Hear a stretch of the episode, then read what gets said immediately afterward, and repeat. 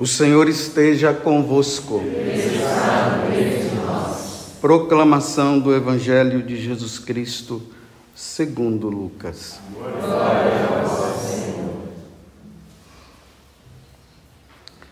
Naquele tempo, Jesus dizia: A que é semelhante o reino de Deus? E com que poderei compará-lo? Ele é como a semente de mostarda que um homem pega e atira no seu jardim. A semente cresce, torna-se uma grande árvore, e as aves do céu fazem ninhos nos seus ramos. Jesus disse ainda: Com que poderei ainda comparar o reino de Deus? Ele é como um fermento que uma mulher pega e mistura com três porções de farinha até que tudo fique fermentado. Palavra da salvação.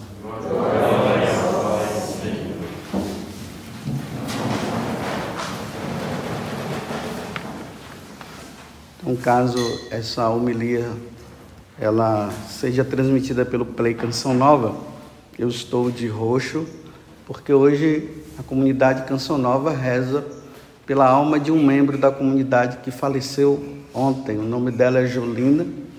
E peço a vocês também que rezem pela alma dela. Ela morreu num ardor de santidade muito grande, nós sabemos disso. Passou por um momento de sofrimento, de purificação da alma dela, mas a igreja nos ensina que nós precisamos rezar. Então, rezemos pela alma de Jolina e também de tantas outras pessoas que provavelmente deve ter falecido também. Vamos ao Evangelho de hoje. Estamos no capítulo 3 do Evangelho de São Lucas, versículo 18 a 21. Jesus agora ele, toma, ele retoma e começa a contar duas parábolas. Uma da semente de mostarda que foi lançada no jardim e ela cresceu. Lembremos que a, a semente da mostarda ela é bem pequenininha, embora aqui Jesus tenha dito assim que ela cresce, né, até as aves dos céus vêm sobre os ramos dela. É uma forma assim de engrandecimento daquilo que significa o reino de Deus, porque a mostarda é um, um, arbusto bem pequeno, né? não é que as aves grandes chegam ali e ficam pousadas em cima dela. O outro é do fermento, que a mulher pega, mistura e cresce. Faz, mistura com a farinha e ali faz fermentar, faz crescer. Bem, na nossa vida interior, quando nós nos encontramos com Deus e nós somos batizados, a nossa vida espiritual ela tende a crescer. Nós vamos crescendo espiritualmente. Nós não podemos decrescer. Nós não podemos, nós não podemos retornar. Nós devemos sempre ir para frente. Como tem um salmo que diz, né? Ele diz assim: Feliz aquele que na lei de Deus, diante dos ensinamentos de Deus, vai progredindo, progredindo, progredindo, progredindo, progredindo, até chegar à estatura necessária para um dia sim poder participar da glória de Deus no céu. Nós, repito, nós não podemos regredir. Por isso, a semente que é pequena vai crescendo, crescendo, crescendo, crescendo e o, o fermento que é colocado e faz a massa crescer. Bem, nós vamos entender melhor com a primeira leitura. Nós estamos, a igreja nos traz a carta aos Romanos, nós estamos no capítulo 8. Lembremos que ontem eu falei o seguinte: que quando Paulo estava pregando, ele estava pregando para os romanos, os convertidos. Aí eu falei, né? Os romanos que levavam uma vida errada, de repente eles se convertem E a primeira coisa que eles fazem é o quê? São batizados. E aí, no dia do batismo, eles receberam, como nós também, as virtudes da fé, da esperança e da caridade. Nos tornamos filhos da igreja, herdeiros do reino dos céus. E São Paulo falava isso também, que nós éramos, que nós somos agora herdeiros. E nós precisamos nos apropriar disso e não permitir que o mundo, que o demônio, que as vaidades existentes dentro de nós nos leve a regredir e perder tudo isso. Nós não podemos perder. Aí São Paulo está dizendo uma coisa interessante. Vejam só. Ele diz que nós estamos nessa vida presente e nós estamos passando por um momento assim de muitas e muitas tribulações. A partir do momento em que nós passamos é, a viver, a procurar viver essa vida em Deus, como diz lá no livro do Eclesiástico, no capítulo 2, prepara a tua alma para a provação. Nós passamos por essa prova, mas há uma inquietação dentro de nós. A inquietação nossa é: nós precisamos chegar lá. Nós precisamos nos apropriar do reino dos céus. Nós precisamos fazer de tudo para um dia nós vivermos a verdadeira vida em Deus, lá no céu. Embora nós já vivamos aqui na terra essa luta. Aí veja só como é que ele diz. E não somente ela, mas nós também, que temos os primeiros frutos do Espírito, que é o que nós recebemos no batismo, estamos interiormente gemendo. Esse, esse, esse gemer, essa luta contra o pecado. Eu não posso pecar mais, eu preciso cada vez mais ser santo como diziam os santos, né? Antes morrer do que pecar. Como dizia São Luís Gonzaga, quando ele ia fazer alguma coisa, ele dizia: Bem, se isso aqui não me leva para o céu, eu não farei. É essa luta. Nós estamos gemendo, aguardando o quê? A adoção filial. Essa, essa adoção de filho de Deus que nós recebemos no nosso batismo, ela vai se realizar na plenitude lá no céu. Então nós estamos esperando a libertação do nosso corpo. Infelizmente, esse corpo ele nos atrapalha. E ontem São Paulo dizia isso, né? Quem é da carne é da carne, quem é do espírito é do espírito. Quem é batizado vive das coisas do espírito, vai vivendo essa luta pela santidade. Quem é da carne, quem é carnal, não luta e por isso vive no pecado. Então, nesse corpo que nós estamos, há uma luta. O corpo quer nos levar ao prazer. O corpo quer nos levar ao pecado. A nossa alma quer nos levar para a eternidade, quer nos levar para o céu. Aí há esse combate interior, há esse combate dentro de nós. E nós estamos aguardando que essa libertação aconteça. Quando é que essa libertação acontece? Quando nós morremos. A nossa alma sai do nosso corpo. Aí estamos livres se levamos realmente uma vida santa, nós iremos ao encontro de Deus. Lembrando que a igreja também vai nos ensinar que aqueles que morrem em Cristo estão salvos, mas precisa muitos de purificação ainda, porque às vezes morre com aqueles pecados bem pequenininhos, aqueles pecados veniais. Aí a pessoa vai para o purgatório e lá passa por um tempo de purificação para depois sim ela contemplar a face de Deus. E como as almas que estão no purgatório, elas não podem fazer mais nada por si, aí nós aqui na terra nós oferecemos sacrifícios por ela. Celebramos missa, uma obra de caridade que nós fazemos, nós fazemos na intenção daquela alma.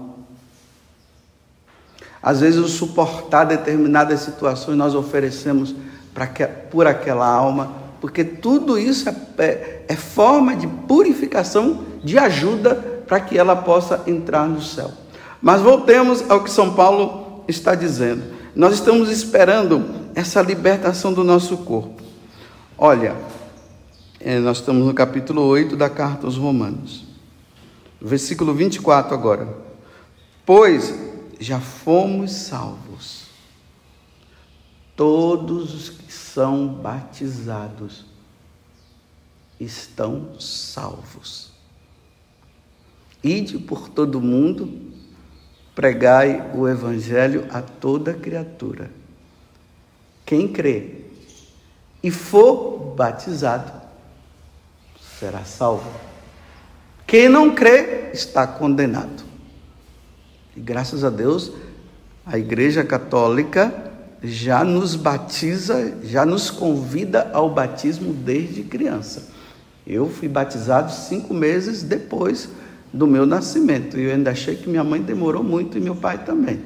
Mas cidade do interior, né? Então, às vezes não tem missa todo dia, aquelas coisas todas. Talvez você tenha sido antes. Talvez você tenha sido batizado já adulto. Que perigo! Que perigo! E tem muita gente que não é batizada, é adulta e não é batizada.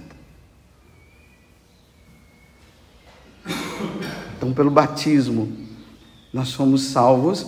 Agora veja o que é que ele está dizendo. Eu falei para vocês que no dia do batismo nós recebemos essas três virtudes que são necessárias para que nós possamos, neste mundo, caminhar para a nossa salvação. É a esperança, é a fé, que são chamadas virtudes teologais, porque estão direcionadas para Deus. A fé, que nos faz crer que existe, que Deus existe.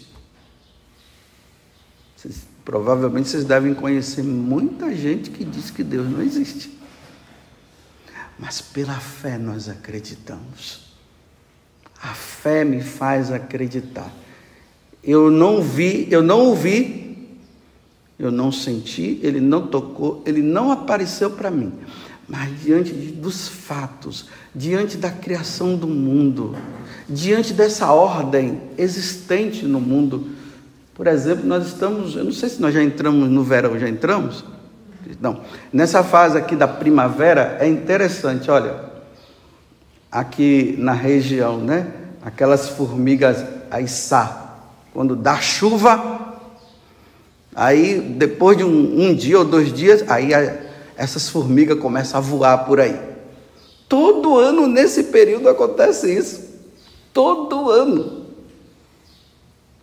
Não sei se vocês já perceberam, as cigarras já estão começando a, azucrinar nossos ouvidos aí. Todo ano nesse período. E vai até ali, entre o dia 2 de novembro até o dia 10, no máximo, elas vão ficar aí. Depois elas somem, acabou. Acabou o tempo dela. Todo ano é assim. Isso nos faz acreditar que tem alguém por trás que fez tudo isso que colocou essa ordem é Deus, mas nós não vimos. O ateu, ele só acredita naquilo que ele vê. A fé me faz enxergar que Deus existe. Aí nós recebemos a outra virtude que foi a virtude teologal da esperança. Essa virtude da esperança me faz esperar. Um dia eu estarei lá com Ele diante de tantas provas, nesse mundo de vale, de lágrimas, como nós rezamos na Salve Rainha, essa vida dura. Hoje nós estamos felizes, amanhã nós já estamos tristes, daqui a pouco nós já estamos triste de novo, nós passamos por uma provação, provação aqui no casamento do sacerdócio, casa, é, provação no trabalho. Quem virá em meu socorro? Quem virá? Aí a virtude da esperança me faz crer, acreditar. Isso tudo vai passar quando eu sair desse mundo e for ao encontro de Deus. Aí lá não haverá mais sofrimento, lá não haverá mais dor, lá não haverá mais pandemia. Tudo irá passar e para sempre reinaremos junto com Deus, viveremos junto com Deus. Então essa essa esperança, ela me dá força. Na hora que eu fico meio tander, meio para baixo, meio DP. Aí eu, mas um dia lá no céu, tudo isso vai passar quando eu estiver lá. Aí me dá uma, um vigor, me dá uma força. É isso que a esperança nos faz. Por isso que a gente encontra pessoas que estão num sofrimento grande, que dá dó quando a gente olha, e a pessoa está sorrindo. Mas por quê? É, meu filho, vai passar. Deus é mais do que tudo isso que é o que aqui São Paulo está tá dizendo, eu entendo que os sofrimentos do tempo presente nem merecem ser comparados com a glória que deve ser revelada em nós. Olha, os sofrimentos que nós passamos aqui na terra, café pequeno, diante daquilo que nós viveremos lá no céu. Olha que coisa bonita, isso é esperança. A pessoa que tem esperança, ela dificilmente ficará depressiva. Dificilmente. Porque a esperança move para cima. Aí nós recebemos também a última, que é a caridade, que é o amor. É a plenitude, a plenitude do amor é caridade. Deus é caridade. Às vezes nós falamos que Deus é amor, mas na verdade nós deveríamos dizer que Deus é caridade, é a plenitude. Ele é por excelência. Então, essa caridade, esse amor a Deus, ouve Israel, amarás o Senhor teu Deus de todo o teu coração. Então, aqui está o fundamento da minha vida: é amar Deus, é ter é esse amor caridade para com Deus. Deus é tudo. Então, quando eu olho para Deus e vejo que Deus é amor e Deus é tudo, eu quero isso. E São Paulo vai dizer o que? Lá na carta aos Coríntios, que o amor não passará. A fé vai passar. Quando nós estivermos no céu, nós não vamos mais precisar usar da fé para crer em Deus, nós vamos vê-lo como ele é. A esperança, nós não vamos ter mais, precisar mais ficar lá de, ai, estou sofrendo, então eu tenho que, estou esperando em Deus, estou esperando em Deus. Não, já estamos lá. Não há mais necessidade de esperança. Mas o amor, lá é o amor, lá é a love you para tudo quanto é lado no céu. Só tem a love, I love you, I love you. Só se ama. Por isso que nós devemos amar o próximo. Nós só conseguimos amar o próximo, principalmente aquele próximo que é uma jararaca na nossa vida e que fez um grande mal para nós. Nós só vamos conseguir amar essa pessoa em Deus. Sem Deus não se ama, não. Só com amor, caridade. Então voltemos agora. Eu expliquei isso aqui para nós entendermos o que Paulo está dizendo. Olha, já fomos salvos, mas na esperança, na esperança de estar um dia com Deus, e pelo batismo que eu recebi, e pela vida santa que eu levo, Aí sim, essa luta pela santidade, eu fui salvo pelo sangue do Cordeiro, por Jesus que morreu na cruz e derramou o sangue pela nossa salvação. Nós fomos salvos. No batismo, nós morremos com Ele e ressuscitamos com Ele. É isso que tá, Paulo está dizendo. Agora ele diz assim: ora, o objeto da esperança não é aquilo que a gente está vendo. Está vendo? O objeto da esperança não é aquilo que nós estamos vendo. Nós não estamos vendo Deus. Nós não estamos vendo o céu. Nós não estamos vendo os anjos que estão diante de Deus. Nós não estamos vendo os santos que já contemplam a face dele lá na eternidade. Não, nós não estamos vendo. Mas nós cremos. Pela fé nós enxergamos. Mas por esse olho, esses olhos carnais. Por exemplo, estou vendo a Flaviane aqui na minha frente. E não tem como eu dizer que não esteja vendo. Mas não estou vendo anjo aí do lado dela, nem. Pela esperança, pela fé, eu creio que o anjo da guarda dela está ali. Mas eu não estou vendo. Então nós esperamos algo que nós não vemos. Agora, é porque o estamos. Ah, ora, o objeto da esperança não é aquilo que a gente está vendo. Como pode alguém esperar o que já vê. Vou explicar. Por exemplo, você saiu de casa dizendo que você vinha para a missa. É uma esperança. Não sei se eu vou chegar lá. Vocês chegaram, estão aqui agora. Então, a esperança ela já desapareceu, porque nós já estamos nela na missa. Compreenderam? Então não há mais esperança, nós já estamos aqui. Então, como pode alguém esperar o que já vê? Então, se nós já estivéssemos aqui no céu, se aqui já fosse o céu, não estaríamos esperando mais nada. Mas como nós não estamos no céu, nós estamos esperando ir para lá. Por isso que os santos diziam: Me leva, Senhor. Eu quero ir logo para lá. Quem não tem esperança fica dizendo assim: Eu quero ficar aqui, agora não. Quem tem esperança diz: Me leva, Senhor. Lá é melhor. O céu é melhor do que essa vida aqui. Mas se esperamos o que não vemos, é porque o estamos aguardando mediante a perseverança. Pronto, aqui vou terminar porque também já terminou. Olha, é mediante a perseverança, dia após dia, vivendo esse sofrimento que não é fácil. Eu me ergo e pela esperança eu digo um dia eu estarei lá e contemplarei a face de Deus.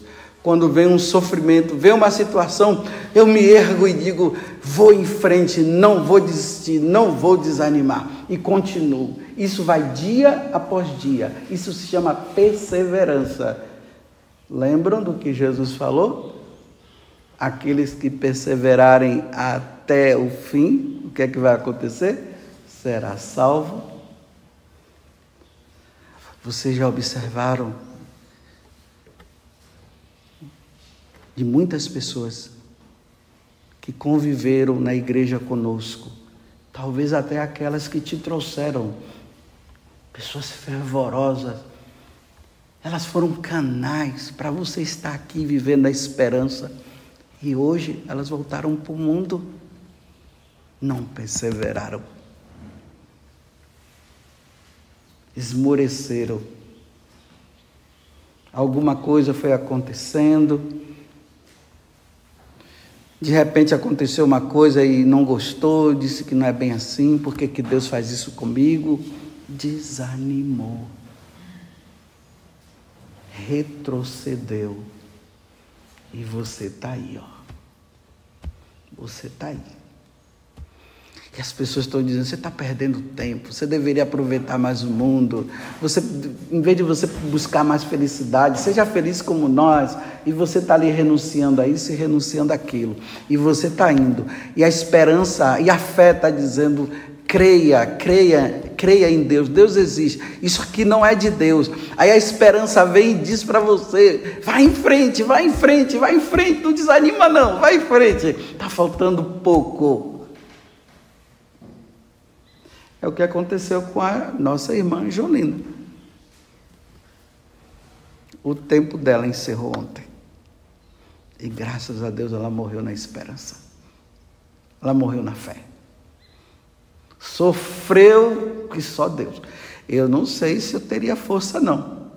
Mas ela teve. Foi em frente. Aquela doença dela. E quem é médico sabe o que é que ela sofreu. Eu não sei direito, não, mas sei que ela sofreu. Mas ontem, a alma dela saiu desse corpo de sofrimento e ela foi ao encontro de Deus. Pode ser que ela esteja no purgatório ainda purificando alguma coisa, mas está salva. E pode ser que ela esteja já contemplando a face do Senhor. Um dia vai ser você, e um dia serei eu. Espero que você persevere até o fim. E a mesma coisa vocês podem dizer para mim. Espero, Padre José Augusto, que o Senhor persevere também. Quando eu fui na médica lá, eu falei para ela, olha, eu acho que eu não passo dos 70, não. Aí ela disse bem assim, antes ela falou assim, olha, nós vamos trabalhar para que o senhor né, tenha uma saúde boa e tal, aquela coisa toda, aquilo que, próprio, que é próprio do médico quando fala para o doente. Né? Eu disse, eu vou lutar sim. Mas quero dizer para a senhora uma coisa. Eu tenho uma intuição que eu não passarei dos 70. Aí ela disse assim, mas por que você está falando isso? Eu disse, não sei, é uma intuição que eu tenho. Eu acho que eu não passo dos 70. E deixei ela com aquela interrogação e fui embora porque o meu dia vai chegar. E eu espero que chegue com eu vivendo a vida santa, não uma vida de relaxado. Porque tem cristãos, tem católicos que são católicos, mas estão numa vida de relaxado. Relaxado não entra no céu. Só entra no céu quem está lutando pela santidade. Louvado seja nosso Senhor Jesus Cristo. E a nossa mãe, Maria Santíssima.